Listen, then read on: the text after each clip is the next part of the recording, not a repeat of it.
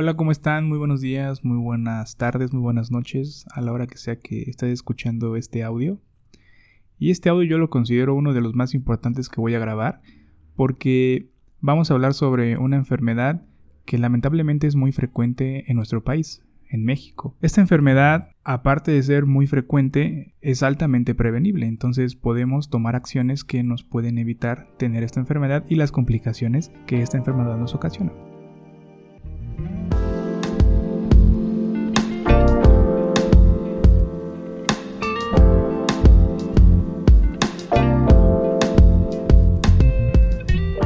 Primero es importante saber el por qué estoy haciendo este episodio sobre diabetes, ya que hay tantísima ya información en internet, en YouTube, en cualquier lado ya todo el mundo habla sobre diabetes, pero no es suficiente.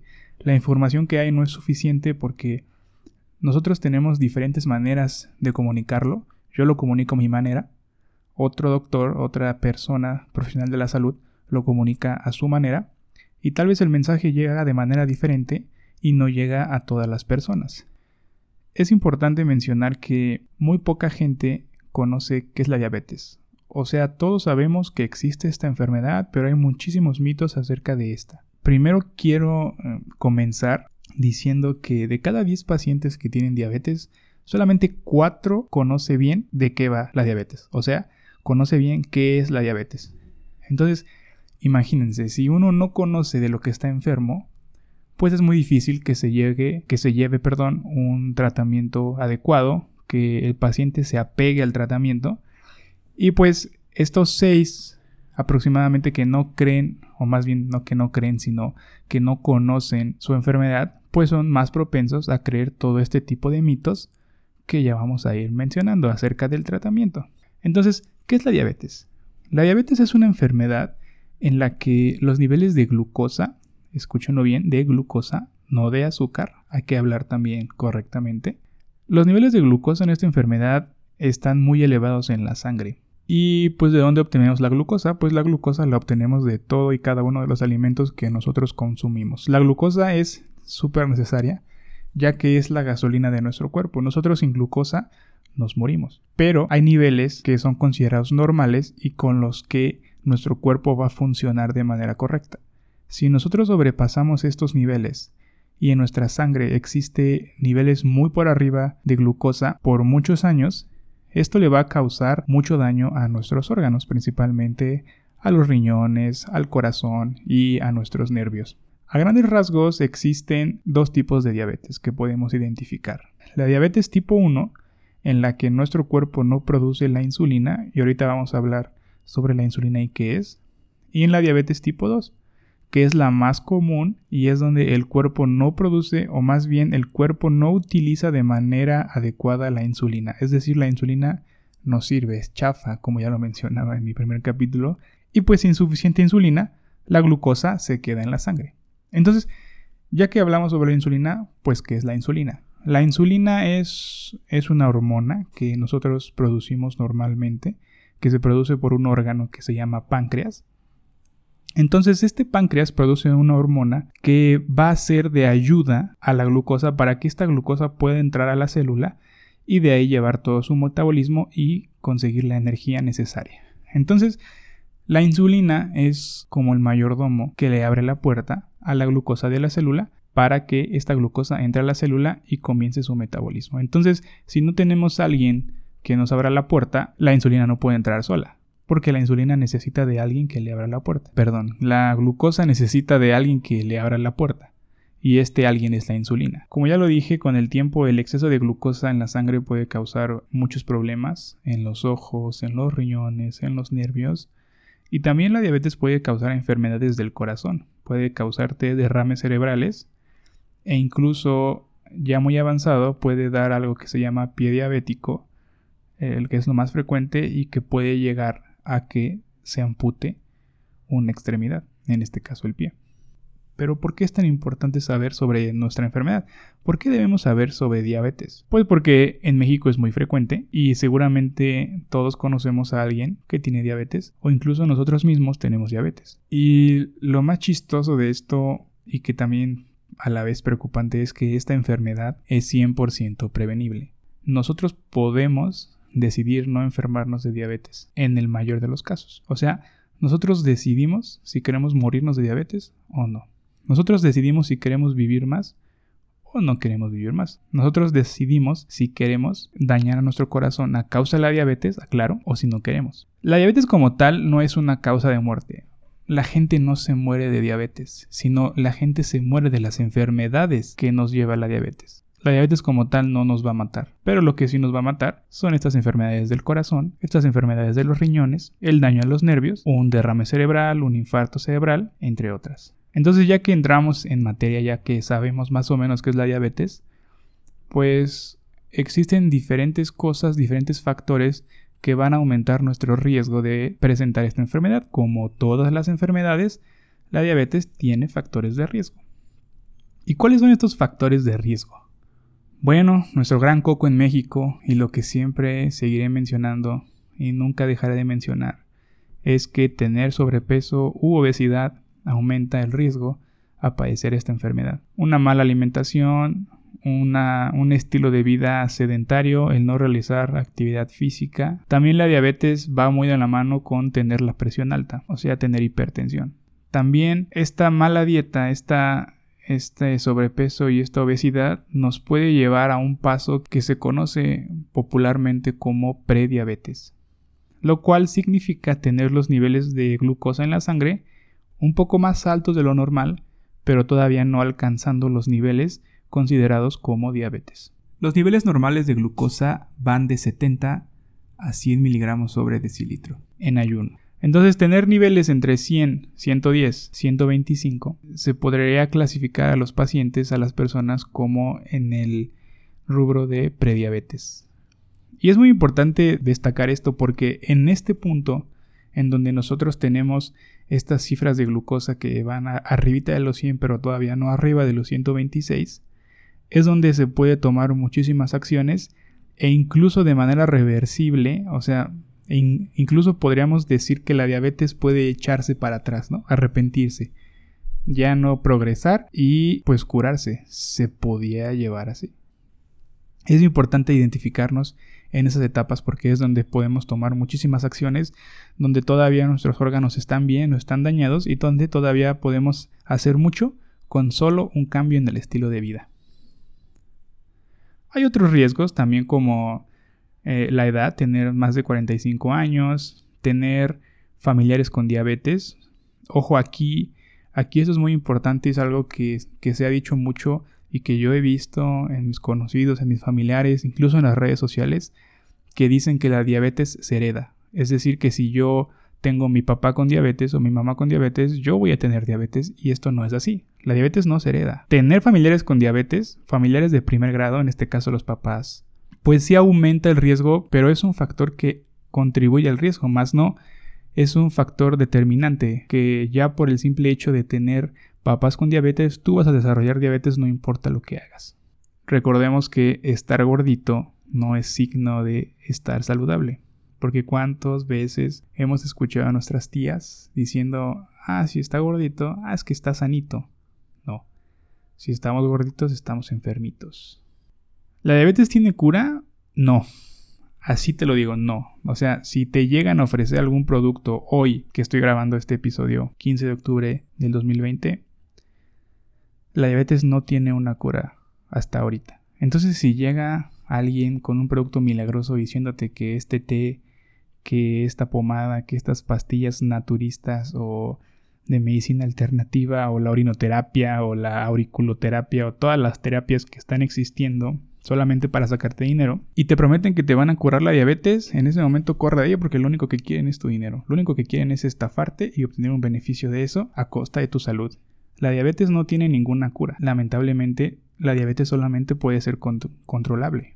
Entonces, si nosotros controlamos los niveles de glucosa en la sangre, vamos a controlar todas las complicaciones, vamos a evitar que nos den todas esas complicaciones. ¿Y cómo sabemos que nosotros tenemos diabetes o cuáles son los síntomas que nos podrían dar ahí una pistita de que pues de que nosotros podemos desarrollar la diabetes o de que incluso tenemos diabetes? ¿Y cuáles son? Pues existen varios eh, signos y síntomas que nos pudiesen orientar eh, a ver si tenemos nosotros diabetes. ¿Y cuáles son estos síntomas? Pues los que son muy conocidos es que nos aumenta la sed, nos dan muchas ganas de tomar agua y por eso también nos dan muchas ganas de ir al baño, de orinar, nos aumenta el apetito, nos da muchísima hambre, nos sentimos cansados, incluso podemos tener visión borrosa, eh, se nos entumen o se nos hormiguean las manos, eh, también podemos tener que nos demos cuenta ahí que nos pegamos, se nos hace una, una, heridita y nos damos cuenta que pues que esta herida no empieza a cicatrizar como normalmente lo hacía. Entonces ese es un signo de alarma y de que tenemos que ir a ver a nuestro médico a checarnos. También perder peso sin razón aparente también puede orientarnos ahí a, que tenemos diabetes. Entonces tenemos que reconocer muy bien este tipo de signos y síntomas y pues ir al médico y hacernos los exámenes necesarios. ¿Cuáles son las complicaciones que nos da la diabetes? Bueno, ya las mencionamos. Nos puede dar eh, problemas en los ojos, nos quedamos ciegos. Aguas, la insulina no deja ciego. Es como tal la enfermedad la que deja ciego. Independientemente si te pones o no insulina y no te cuidas, pues vas a quedarte ciego. Vas a desarrollar enfermedad renal crónica, vas a desarrollar insuficiencia renal. Puedes desarrollar problemas en el corazón, te puede dar un infarto, problemas en el cerebro, te puedes eh, dar un derrame cerebral. Luego también algo que es muy doloroso, que es la neuropatía diabética. Eso quiere decir que los nervios de nuestras manos y de nuestros pies por lo general ya no sirven y nos causan mucho dolor. Y eso es insoportable, créanme. Yo he visto muchos pacientes con este tipo de complicación y lo describen como que no lo soportan. Pero ¿para qué llegar ahí? ¿Por qué quieren llegar ahí? Si podemos evitar esto, podemos prevenir todo esto. ¿Y cómo puedo prevenirla? Pues es muy fácil. O sea, todos esos factores que mencionamos ya anteriormente, todo eso, pues podemos cambiar. Podemos cambiar, podemos decidir cambiar un estilo de vida más saludable, perder peso, mantenernos en ese peso, hacer ejercicio, mantener una actividad física constante, disminuir el consumo de azúcar, de bebidas azucaradas, endulcorantes, cero refrescos, cero jugos enlatados, cero pan, o tal vez sí te puedes comer un pan y esas cosas, pero pero aquí en México nosotros tenemos la costumbre, yo conozco mucha gente que no perdona su pan de dulce y su cafecito en la mañana. Y que aparte de que tiene su cafecito en la mañana, no le echa una cucharadita de azúcar, le echa 3, 4. Entonces ahí pues en esa madre estás tomando un buen de azúcar con un pedazote de pan que aparte es glaseado o azucarado y pues eso, eso es una bomba para, para nuestro cuerpo igual que los churros igual que los pasteles todo eso son altas concentraciones de glucosa que van a ir a nuestro cuerpo y que nuestro cuerpo va a trabajar de más para poder metabolizarlas.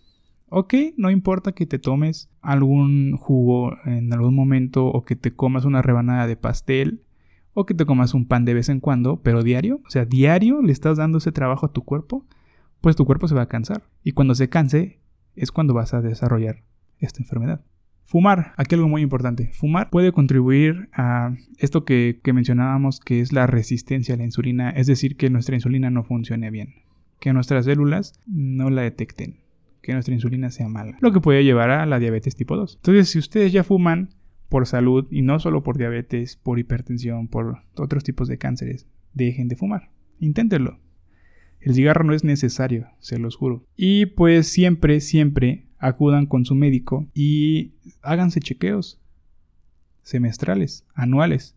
Si ustedes se, sienten bien, háganse chequeos porque el problema es que este tipo de enfermedades, como ya mencionamos en el capítulo pasado, en la, en la hipertensión y también la diabetes, pues si nosotros tenemos niveles de glucosa de 130 a 140, pues no nos vamos a sentir mal luego luego, sino que ya después de unos añitos nuestro cuerpo ya no va a aguantar esos niveles y es cuando vamos a empezar a tener las complicaciones. Vamos a empezar a ver que pues que ya vemos borroso, que nos sentimos mareados, ya nos da esa sed y todo eso. Entonces, importante, vayan con su médico y chequense. Y por último, me gustaría eh, abordar un tema muy importante que, que, lamentablemente aquí en México es muy común y son los mitos, los remedios caseros, todo eso que hay y que te prometen que te va a curar la diabetes o que te va a controlar los niveles de azúcar y que te dicen muchos de ellos que sustituyas tu tratamiento médico por este té, estas pastillas naturistas de herbolaria y todo eso. Y es que la gente cree que lo natural es saludable y no, realmente no. Como, como dicen, pues hay muchas cosas naturales que te causan la muerte, ¿no? Algunos hongos que te pueden matar y, esos hongos son naturales. El veneno de las serpientes es natural y te puede matar y uno no se lo anda inyectando ahí, ¿no? Uno no anda persiguiendo esos hongos que te vas a comer y, y te vas a morir porque ya saben eso. Entonces lo natural no es saludable siempre. Primer mito, la diabetes se cura pues eso ya lo, ya lo dijimos, la diabetes no tiene cura, solamente se controla. Y esto va de la mano con todas esas eh, terapias alternativas, productos milagrosos, que la moringa, que las hojas de aguacate, que el agua de pepino. Créanme que eso no los va a curar de su diabetes. Puede que en algunos test les controlen la glucosa. Si, si hay algunas plantas que controlan la glucosa, por ejemplo el ajo, el ajo tiene algunas propiedades anti-hiperglucemiantes. Entonces eso hace que nos controlemos la glucosa. Pero el problema es que todas esas plantas y todos esos remedios caseros no tenemos una dosis específica. No sabemos a qué dosis es terapéutica. Lo que sí sabemos de las pastillas. Las pastillas ya están establecidas las dosis a las cuales se deben de tomar para que tengan un efecto positivo en nuestro cuerpo. Entonces, aguas con eso. ¿La diabetes es contagiosa? No. La diabetes no es una enfermedad infecciosa. Yo por juntarme con un amigo que tenga diabetes no me voy a contagiar porque me la va a pasar directamente. Aquí, ¿no? Un susto. Se me declaró la diabetes. Es que me espanté y me dio diabetes. No. La diabetes no es causada por un susto. La diabetes es causada por todo lo que ya mencioné.